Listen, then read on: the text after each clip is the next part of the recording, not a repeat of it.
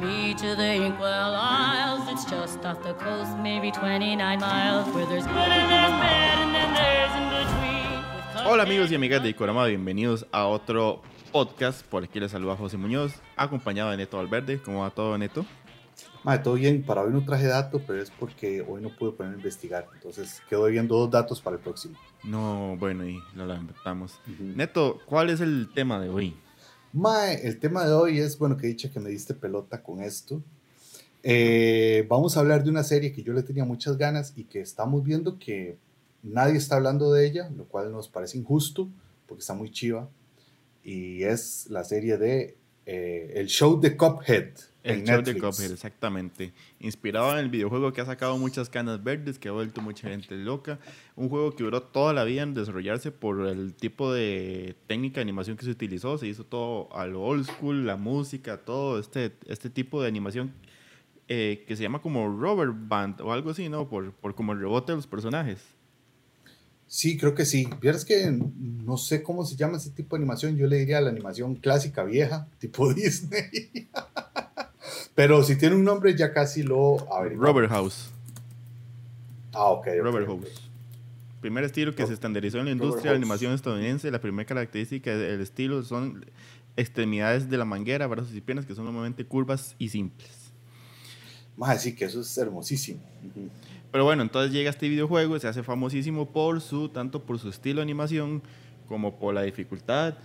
Eh, miles de gameplays, miles de personas frustradas y al tiempo Netflix nos llega y nos dice que vamos con un, con un show. Nos tira los trailers y creo que las primeras impresiones todas eran muy positivas, ¿no? Sí, efectivamente. Yo creo que hay algo, digamos, apoderándose de la nostalgia. Me parece algo muy rico que se quiera hacer un contenido eh, completamente nuevo, basado en una estética, en, el- en la estética del nacimiento del cine animado. Y es este, muy, muy rico porque entonces surge un contenido nuevo sin necesidad de, de explotar algo que ya se había hecho. Primero en un videojuego, que verdad, que además mezcla una estética que nunca se había usado para un videojuego. O sea, la- el videojuego nunca ha tenido la necesidad de pasar por ahí. La, la estética clásica del videojuego es otra. Entonces esto como que nos remite a algo completamente nuevo. Y luego con la animación que rescatan esa animación Robert Hoss de los 30s. Sí, extraña, eh, lo que a mí me extraña que pasó aquí, Neto, es que durante los trailers la gente estaba muy emocionada porque en serio el, el juego fue exitoso, eh, eh, pero la serie sale y como que no se habla de. Exactamente, ha sido, para mí es muy extraño porque yo, yo estaba como al pendiente de cuando saliera y de repente vi que un día ya estaba en Netflix. Es más, Ujú. y Netflix ni me la recomendó, sino nada más la vi ahí, como yo dije, mira, ya se estrenó, voy a verla. Y pues la vi y me- bueno, me parece un contenido genial, ahorita ahondamos en eso, pero más lo que, lo que sí me extraña es que, o sea, en ningún sitio eh, nadie está hablando de eso y es algo muy injusto porque me parece que es una de las mejores adaptaciones de un videojuego a un show, digamos así. Exactamente. Para empezar, mae, una cosa que a mí me cautivó fue la duración, porque estamos hablando que son 12 capítulos de, de alrededor de 15 minutos, pero en realidad terminan durando como 12 o 13 si usted le resta la intro y los créditos, que es un formato súper manejable, rápido y más súper rico de ver. Más sí, y los episodios están muy bien contados, o sea, la intro, el desarrollo, la conclusión, el conflicto, los personajes, todo se desarrolla tan bien en ese corto tiempo que, eh, o sea, es como emocionante de ver y uno de repente te, uno dice, bueno, voy a ver, después sí son cortos y si te pones a ver, se te van más de tres horas viéndolos todos seguidos. Sí. Mae, pero me hace gracia a usted porque creo como que lo más lograron un punto medio donde se mantiene como la estética, incluso le meten este filtro como de la, la película sucia, rayada, pero igual, y el diseño de los personajes y la estética y todo esto, pero igual vos sentís el, el- la alta resolución, ¿no? Sentís el HD ahí. No, sí, o sea, tampoco, tampoco es como que van a arriesgar a, a- hacerlo ahí también, como que sea... Sí, porque en el, como- en el videojuego vos sí tenés como esa, se ve como esa percepción como de material viejo, no se ve, o sea, a la vez que se ve HD se ve como más viejo, pero aquí sí se ve como un poquito más pulido, por decirlo de alguna forma. Sí, yo creo que aquí, digámoslo así, yo el secreto lo siento como los colores aquí en, en la serie. Es que digo aquí, digo, en la, Aquí, en la el- serie y allá es el juego. aquí en el tema del podcast, lo que vemos es como que los colores están un poquito más brillosos, ¿verdad? Mientras que en el juego sí se ven un poquito más opacos, como más lavaditos. Creo que eso le termina de dar ese toque vintage, ¿verdad? Que, que, que da también al juego. Y la, y la serie tampoco es que le haga falta verse como si las hubieran encontrado en... Abandonadas. En abandonadas en el baúl de, de, de, algún estudio viejo, del RKO, por ejemplo. Qué, qué, qué referencia más culta, madre. Eh, neto, pero bueno, eh, nos aparece de la nada. A mí me pasó exactamente lo mismo. A mí eh, Netflix no me lo recomendó. Simplemente un día estaba ahí buscando y me sale. Yo, mira, en su momento voy a verlo. ¿Qué, qué, qué sensación te dejó este, este primer capítulo? Mae, fue como una. Vamos a ver. Sería mentir. Si alguien dice, ay, me recordó cuando yo veía las faulas antiguas de Carajillo, esa persona está mintiendo, porque esas faulas no las pasaban. O sea, tal vez pasaban, uno ha visto ahí en algún especial, ¿verdad? Pero las faulas que uno veía de chamaco eran otras, con otro, tipo, con otro estilo de animación pero sí me remontó muchísimo a, digamos, como, como a esos primeros pasos incipientes muy ricos de una animación este, hecha a mano, que los movimientos tienen ciertos, eh, ciertas imperfecciones, este, una, cosa, una, una, una cosa bastante como infantil, sin caer en que sea totalmente infantil, ¿verdad?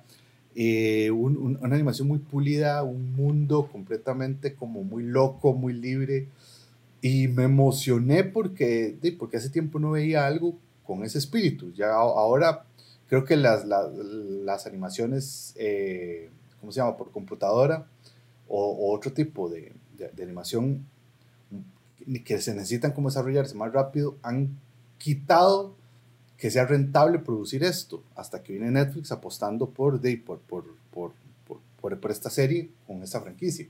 Y bueno, pues me emocionó muchísimo verlo. O sea, me gustó, me gustó. Apeló a mi nostalgia totalmente.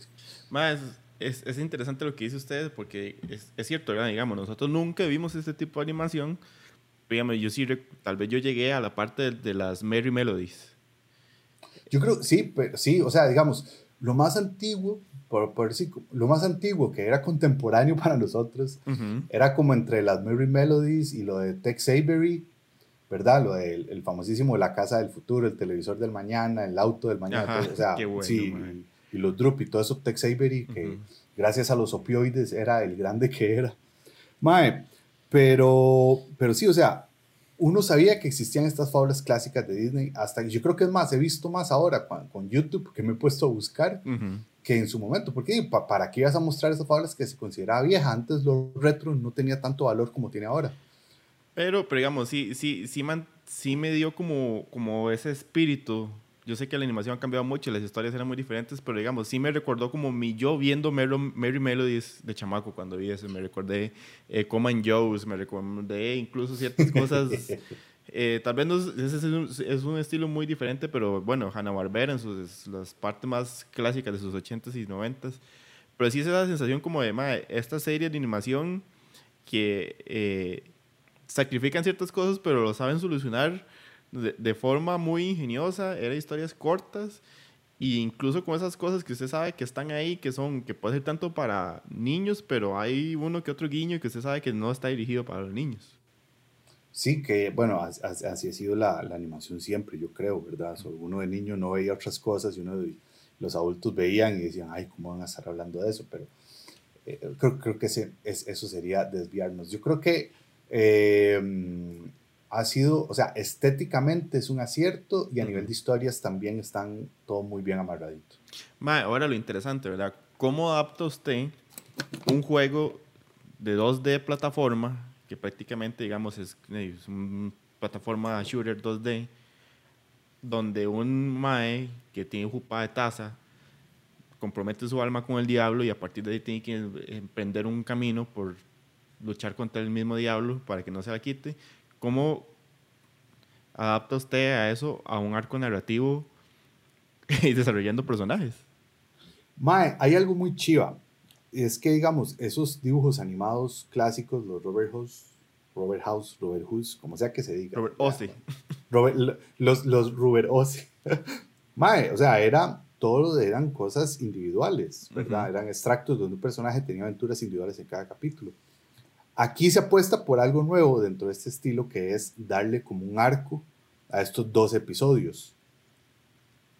Y pues, este... Bueno, sí. eh, bueno, en realidad, digamos, el arco el que se mantiene al final es como esa cosa de verdad, del, de cómo Cuphead tiene que mantener su, su alma del diablo, que, es que, Sí, sí, que, sí. que, que queda al fondo, de que él la, la pierde en el primer capítulo, pero aún así cada capítulo es autoconclusivo. No, no, no, por supuesto, por supuesto. O sea, eh, cada capítulo es autoconclusivo, pero por lo menos hay algo ahí que no se toca en todos porque Ujú. sería muy cansado, ¿verdad? Sería casi como si fueran los Power Rangers, donde todos los capítulos son iguales, ¿verdad? Sino que, o sea, este, por lo menos hay algo ahí como que intenta darle un- una, una unidad entre capítulos. Que inclusive el último, bueno, después, ahorita lo hablamos, pero, o sea, se intenta darle como, como esa serialidad, que es muy chiva, y pues está, está muy bien logrado. Creo que teniendo las reglas del mundo, o sea, ya, ya en el juego se tienen las reglas del mundo, se tienen los personajes, con algunos jefes, se tiene la estética, es inclusive, o sea, se, se tiene la lógica, los personajes, todo ese antropoformismo que hay. Ujú. De ahí, no creo que era tan difícil pasarlo a una serie de, de animación. Era, eh, o sea, ma- más, bien ya tenían mucho recorrido hecho. In- Inclusive casi que es como al revés, ¿verdad? Es como que eh, pocas veces se adapta, primero, primero se hace un juego y después como que, como, como, como, que después llega a, a hacer un dibujo animado. Es que, ma, yo creo que aquí, digamos, eh, ya sabemos que el tema de, de videojuegos es un tema sumamente peligroso, complicado y, estigmatizado prácticamente. Porque yo creo que el, reto aquí es, ok, vos en un videojuego tenés tanto la parte de narrativa, que, o sea, sabemos las narrativas de los videojuegos ahora son una estupidez, cuentan, eh, son guiones impresionantes grandísimos, y tener la parte del gameplay, eh, que es tu interacción directa con el juego, ¿verdad? Al final, o sea, la gente recuerda tanto la historia que ve a fondo como cómo fue mi interacción en los controles jugando esta vara. Y yo creo que tal vez ahí es donde es más difícil la adaptación. ¿Cómo le da esa misma sensación al espectador de, ma, yo jugué eso, ahora solo viéndolo? es que, vieras que, bueno, imagínense lo duro que sería un juego que es caracterizado por ser tan difícil. Un juego que, o sea, que la bandera que tiene es como, mae, vamos a hacer que esta hora le cueste al jugador. Y de Para, repente para querer- adaptarlo tendrían que poner una pantalla game over cada dos minutos. Sí, exactamente. Pero en estas series más, inclusive, o sea, ni, ni Cuphead ni Mugman andan disparando, ni Ujú. andan, ¿verdad? Son las aventuras de, de ellos dos. Y creo que entendieron muy bien, o sea, tenían el personaje, tenían el diseño del personaje, que son hermosísimos. Esos diseños de los personajes son hermosísimos. Y yo creo que, hey, pues teniéndolos así, con, le dan un poquito de personalidad. Y yo creo que es muy interesante ver las aventuras de, de- de capítulo a capítulo Ujú. sin necesidad, ¿verdad? Porque si nos remontamos al, al gameplay, eh, pues yo creo que sería demasiado frustrante, más, hasta casi que oscuro sería por lo difícil que es. Sí, sí, y yo creo que también, como dice usted, par- parte de lo que es rico de esta adaptación es cómo incorporaron personajes a, a la historia, sin tener que, o sea, los jefes, cómo terminaron siendo como parte de las historias. O sea, me recuerdo muy, está muy, me pareció muy orgánico que los hermanos eh, ranas o sapos, siempre se me enreda cuál es la diferencia entre uno y otro, eh, más fueran los jefes del barco y los más están ahí y es como parte de la trama. Igual que lo del Rey Dado es un capítulo, de- es un programa de radio que los más quieren a verlo. Eh, ¿Cómo en serio los personajes están como parte de ahí, como de lo- del ambiente? No, sí, y, y por ejemplo, uno de los, de, los, de los jefes que más se reconoce, eh, que es el dragón ese de tres cabezas, está incorporado como un elementito ahí como hacia el puro final. Un cierre de capítulo. un cierre de capítulo y uno se emociona. Yo que, o sea, yo que he visto cosas del juego, yo mm, no lo he comprado, pero yo que he visto cosas y de, de repente, o sea, lo meten y entonces no se siente como ni que están intentando tirar todo de una vez, ni que quieren esclavizarse a la narrativa del juego, sino que más bien están encontrando la propia historia para este otro medio de adaptación. No, y que dejas abierto, o sea, ya creo que queda uno como la expectativa de cómo van a incorporar otros personajes y una segunda temporada a esto mismo. O sea, yo me quedé esperando ver el robot, que es un jefe, el- este que es como un científico loco con el robot, que también es un jefe súper eh, icónico. A la sirena, que también es otro jefe icónico de ese juego. Quedas ahí como atento y como, bueno, más hicieron esto ahora, ¿qué pueden hacer más adelante? Sí, No, no, o sea, está, o sea, por ese lado me encanta, me encanta la idea que, que, ellos mismos tienen sobre, sobre eh, la, adaptación. Creo que, vamos a ver, como es un juego donde quienes lo crearon lo hicieron a partir de ellos y se tomaron el tiempo para hacerlo para que quedara bien, no le deben cuentas a nadie, este, no hay un gran estudio ni grandes ejecutivos que están pidiendo que las cosas sean de repente, esa es una gran ventaja. Tienen la libertad de hacer la adaptación como ellos les ronque. Y se dieron cuenta que para una serie animada está muy chiva la manera en que incorporaron los personajes que son referentes en el juego. Sí, sí, verdad. Al final de cuentas, eh, creo que esta es la libertad de un juego indie, ¿verdad? Que llegó, sorprendió con su formato y la serie puede seguir esto.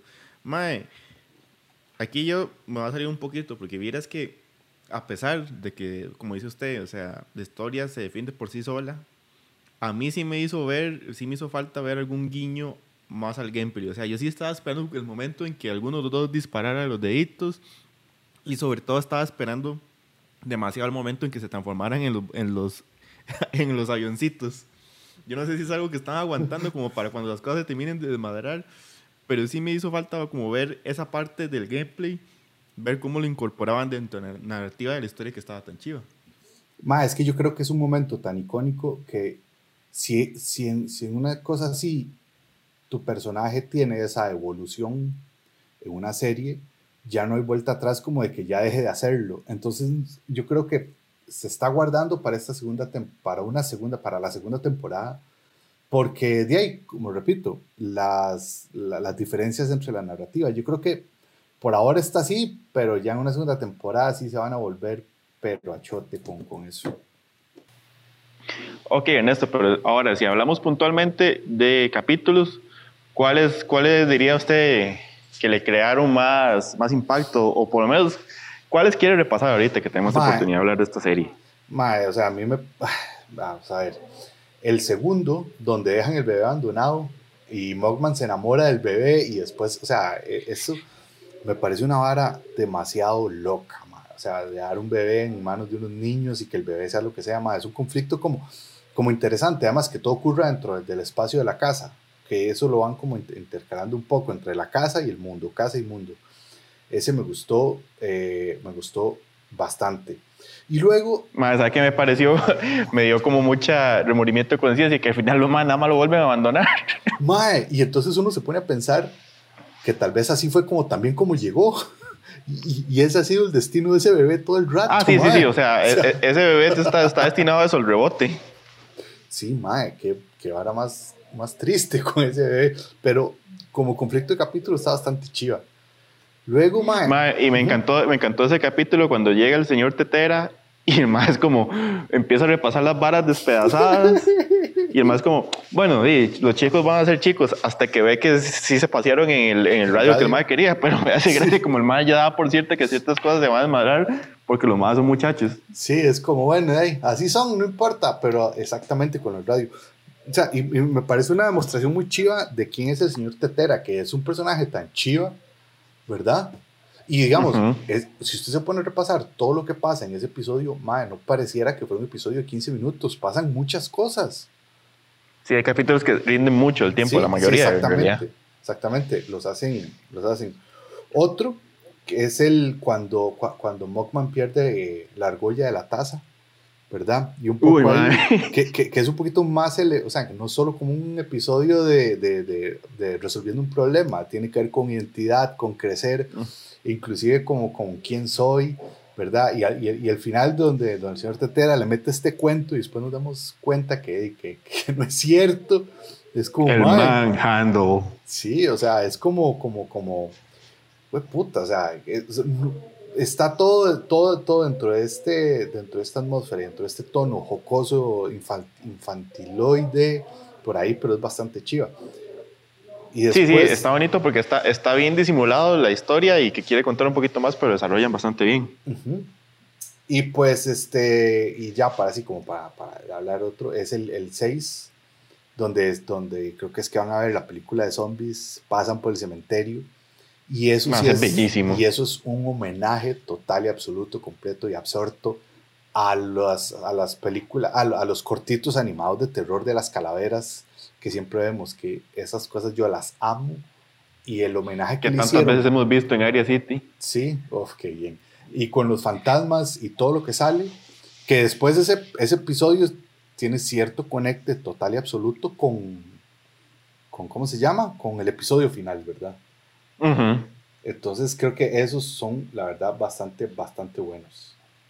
Bueno, y de hecho, esa es otra forma en la que orgánicamente los personajes que están dentro de una cripta, más, son personajes que también son súper importantes en el juego y están incorporados de una forma súper chiva, súper elegante y, y al final son los que terminan desarrollando como el drama dentro del capítulo.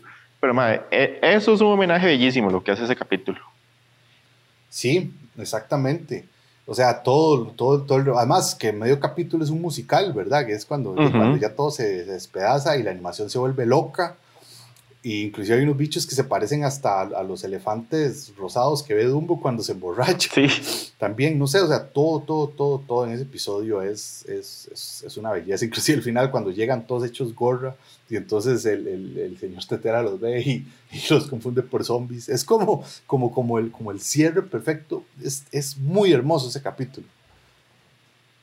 Totalmente. ¿Qué otro, Netito? Mae, yo creo que ya, digamos, el, el, el capítulo 8, que es cuando ellos van a, o sea, cuando ya eh, Cuphead tiene pesadillas con el diablo, que, que de hecho es muy chiva porque la pesadilla remonta a la primera escena del capítulo 1, ¿verdad? Y entonces Ujú. ya... ya Mae, sí, rajado. Sí, o sea, yo... Cuando, yo- cuando atajan los pancakes y todo sí, esto. sí, sí, sí, que, que, que yo yo tuve que pararlo y decir, suave, ¿por qué me está, por qué me está poniendo otra vez el primero? ¿Qué le pasa a esta vara? ¿Verdad? Pero no, Mae, yo, yo, a mí me pasó eso. Yo pensé que, que me había, que Netflix se había vuelto loco. Sí, y entonces este, de ahí pasa, ¿cómo se llama? Al, eh, o sea, toda la pesadilla y, y todo lo que implica para este ma eh, hacer el, el- o sea, como soluciona momentáneamente que el diablo no pueda tocarlo, es muy chiva, es bastante, bastante chiva. El abrigo invisible. El abrigo invisible. Y después, ma, o sea, todos los que siguen están muy chivos. Ma, el del señor Dados es hermosísimo, ¿verdad? Porque es... es Mae, eso es muy chido. porque es, es Cuphead que se salva por su propia ingenuidad. Él no está haciendo nada como, o sea, él no se da cuenta que está en peligro, él no está haciendo nada como para salvarse, él solamente Ujú. es él. Y esa torpeza y todo eso es lo que lo salva, ¿verdad? Eso, eso, eso es muy chiva. Eso es chivísimo. Mae, Ujú. eso es chivísima. Y, y también, ahora que estamos hablando de este, de- del, del capítulo de, del abrigo invisible, aunque hablábamos que los capítulos son autoconclusivos, este, este hecho nos lleva, yo creo, si no mal recuerdo, al capítulo siguiente, donde están juntos en un parque de vecinos con el diablo. Ajá. Sí. Mae, y que por un momento, por la fila que tienen que hacer los maes, el diablo y Copes se hacen compas. Mae, eso es cierto. O sea, eh, eh, la fila la hacen los dos para, por- porque el diablo quiere que se monten ahí. Para, porque la vara los desnuda. porque la vara los, eh, los desnuda, entonces el diablo le puede quitar el abrigo. Los dos empiezan a hablar y hay una situación en la que los dos se hacen compas y se llevan bien y la vara es muy chiva entre ellos. Y de ahí de repente, pues, pues bueno, ya, ya, ya, ya al final. Ya cada uno tiene que hacer lo suyo. Sí, además que, que, que tortura. Vamos a ver, a mí me encanta esa relación que tienen con el diablo, porque me recuerda mucho a los cuentos de mi tía Panchita, ¿verdad? Que, bueno, que- Ujú. que, es la adaptación, a la adap- adaptación, que son la adaptación de los cuentos de Anansi, que eso es, eso es otra cosa, pero es bastante, bastante chiva porque es como esa cosa donde el diablo es este personaje que es como, como todo torpe y todo tontón y que la gente se puede burlar de él. Ujú. ¿verdad? Me recuerda como, como en Ubieta, que, bueno, Ubieta se burla del diablo metiéndolo al saco, este, no sé, hay varias cosas. Entonces, es ver, ver ese tipo de representación del diablo a mí me gusta mucho. Y eso me lo da esta serie, ¿verdad? Que también tiene mucho que ver con el tipo de narrativas e historias Ujú. de hace muchos años. Exacto. Bueno, yo quisiera también eh, hablar de dos capítulos en específico que, que me gustaron mucho. Me gustó mucho el capítulo ahora que hablamos en el que aparece el dragón al final. Ajá. porque Ah, eh, sí. como nos proponen la inversión de los papeles, porque siempre Cuphead es el más temerario, bueno, casi que iluso y muchas veces, porque el más simplemente es un más impulsivo, y Mogman es el más, eh, más temeroso, el más reservado. El jugador casi, dos, que eso, casi que eso termina siendo como un guiño a, a, a Mario y Luigi, ¿verdad? total- porque siempre total Mario es y sí. Luigi el, el miedoso, ¿verdad? Pero, Ujú. eh, ma, pero me gusta porque yo vi venir, o sea, el momento en que le dicen lo de las gafas, para que el más tenga valentía, para que el más haga- usted dice, ok, aquí la vara se va a invertir porque en serio el más se vuelve loco. Pero, madre, por más que usted vea que los papeles se van a invertir, es- está muy bien hecho. No te- o sea, termina siendo una interacción muy rica ver los papeles invertidos. No, no, no. Y además hay algo muy hermoso que cuando, cuando él pierde las gafas en medio de la misión, Cuphead decide no decirle al Mike que las perdió, decide mantener la mentira.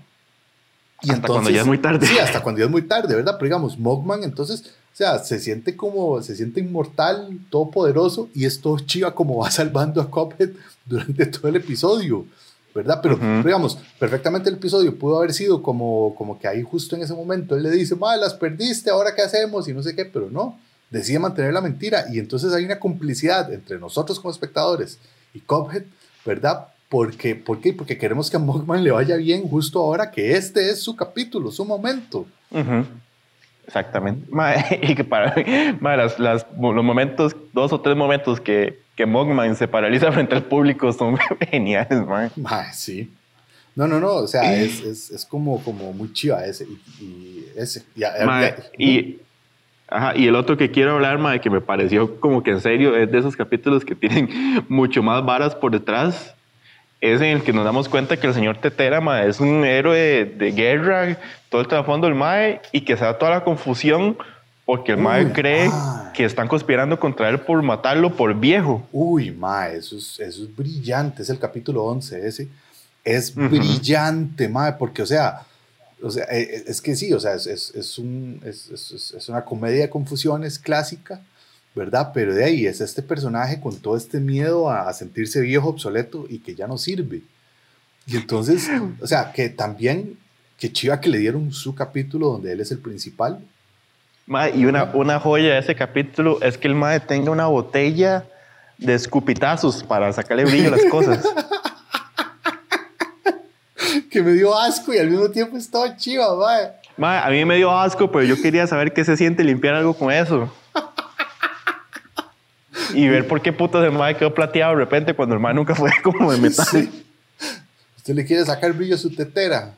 No, bueno, ya aquí se puede poner mucho doble sentido. Mae, y, y después es muy chiva, es muy chiva cuando ellos están afuera, él se da cuenta, se pone el uniforme, ¿verdad? Y donde ellos vuelven a abrir la choza y está el mae arriba en las escaleras viéndolo en la penumbra. Y uno siente un Ujú. respeto, pero bueno, ya luego pasa lo que pasa. Mae, es muy chiva, pero como toda esa confusión se, va- se presta, mae, me encanta.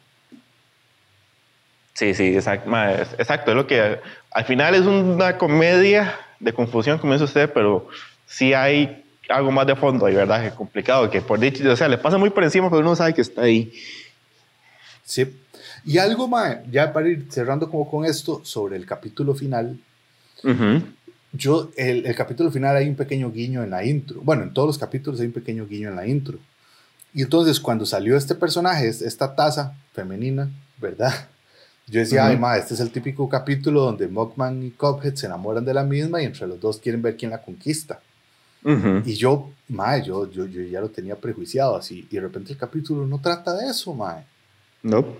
Y entonces es como, mae, qué chiva, porque estoy tan acostumbrado a que esos hijueputas capítulos siempre sean sobre eso, que me sorprendió y me gustó muchísimo, ¿verdad? Es ella nada más, o sea, los, los compitas son compitas, eh, de- si les gusta o no, ese no es el tema, el tema es que ellos quieren aprender a, a, A tener cosas gratis. a- a- a conseguir las cosas gratis, como lo hace ella, y por ahí se van.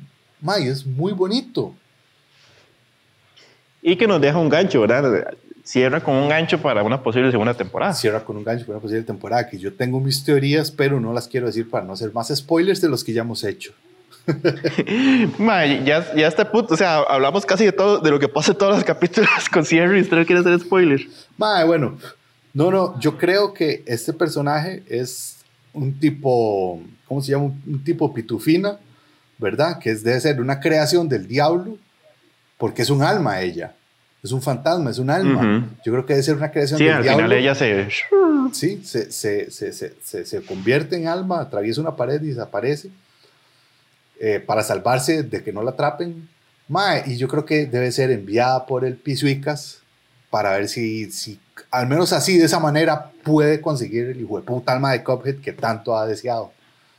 Que por cierto, el episodio de, de- de cuando el diablo está celebrando todo, ¿verdad? Que habla de, de- la división que hace las guerras, de las que hace las hambres y todo. Y la, fiesta, ajá. la fiesta de los diablillos, y los diablillos le dicen, madre, ¿qué está hablando este madre? Y el otro dice, cállese, que no hemos tenido un descanso en 3000 años. Esa madre es chivísima, madre. Sí, Sí, sí, mae, le, le, le dan, le dan un papel más divertido. O sea, como que eso termina de, de crear, de establecerle a uno qué clase de personaje es el diablo. Sí, madre. Y además es una, una personificación bastante, bastante chiva. Pero, mm, pero sí, madre, yo creo que para hacer una primera temporada, en fondo y forma, está muy bien hecha. El planteamiento de, de 15 minutitos por capítulo y sobre todo el mundo que crearon es hermoso. Sí, mae, para, para mí, para mí eso es, o sea, es como, como comparar con lo que llaman comfort food, que es esa comida sencilla que lo hace usted sentir bien.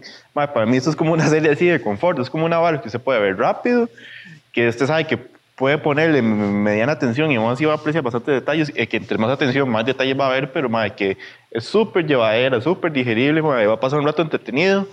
Y, mae, y la temporada usted se le echan dos toques. Ma, José, ¿cuál es su comfort food? Pizza.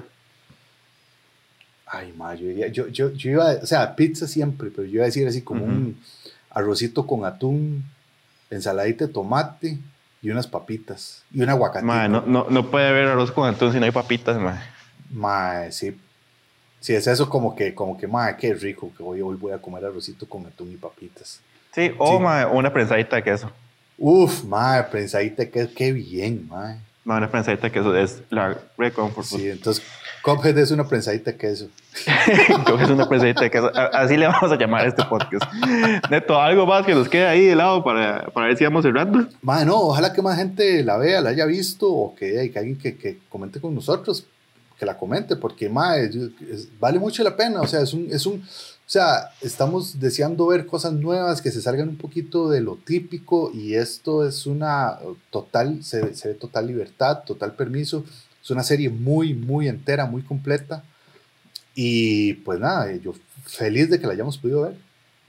Mae, sí, cre- creo que al final es lo, lo, lo chido de esta serie es que se logra salir tanto como del cliché de que toda adaptación de videojuego tiene que ser mala y se sale un poco también de las decepciones de adaptaciones que nos ha dado Netflix últimamente. Uf. Entonces creo que es como un logro que tristemente está pasando desapercibido.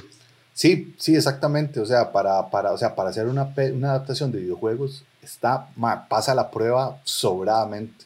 Casi que al nivel, digámoslo así, como de, de, de Sonic, ¿verdad? Ujú. Sí, es Sí, sí. sí. Sí, o, o de Uncharted, aunque aun- eh, extrañamente Uncharted no es tan buena, pero es muy disfrutable, ¿verdad? Sí, sí, sí, Sí, o sea, sí, yo, yo todavía Uncharted la sacaría un poquito. Lo, lo- lo- siento mala comparación con Sonic, que es como, así como usted encuentra esa, ese trasfondo del videojuego, lo entiende y lo convierte en un producto sumamente entretenido. Ajá. Y después, este, y, y, y pues nada, un- yo que soy amante de, del- del- de los productos animados, me encantó todo, también el, el proceso de animación. Entonces sí, fue un ganar-ganar por completo. Exactamente, entonces ojalá eh, puedan tomarse su tiempo, como les decimos, es poquito, se pasa súper rápido, lo puedan disfrutar, puedan verlo y nos comenten después qué les pareció la serie. Entonces yo creo que ya con eso podemos cerrar este podcast tan bonito que fue casi como una, una cosa que queríamos hacer nosotros para nosotros. Pero si usted llegó hasta aquí y escuchó todo esto, créame que se lo agradecemos de, se lo agradecemos de corazón. Sí, y perdón por los spoilers si no la han visto, pero bueno, no es nada comparado que se lo cuenten a, a ir a verla. Exactamente. si, si usted escuchó esto sin verla, igual vaya a ver lo que probablemente lo contamos del carajo comparado a lo chiva que es verlo. Pero bueno, yo, ahora sí cerramos, Neto. Sí, ya, ya, ya, vámonos. Vámonos, que estén muy bien, cuídense mucho, estén atentos a todos los materiales que traemos en nuestro Instagram y todas las demás redes. Cuídense mucho, chao. Pura vida.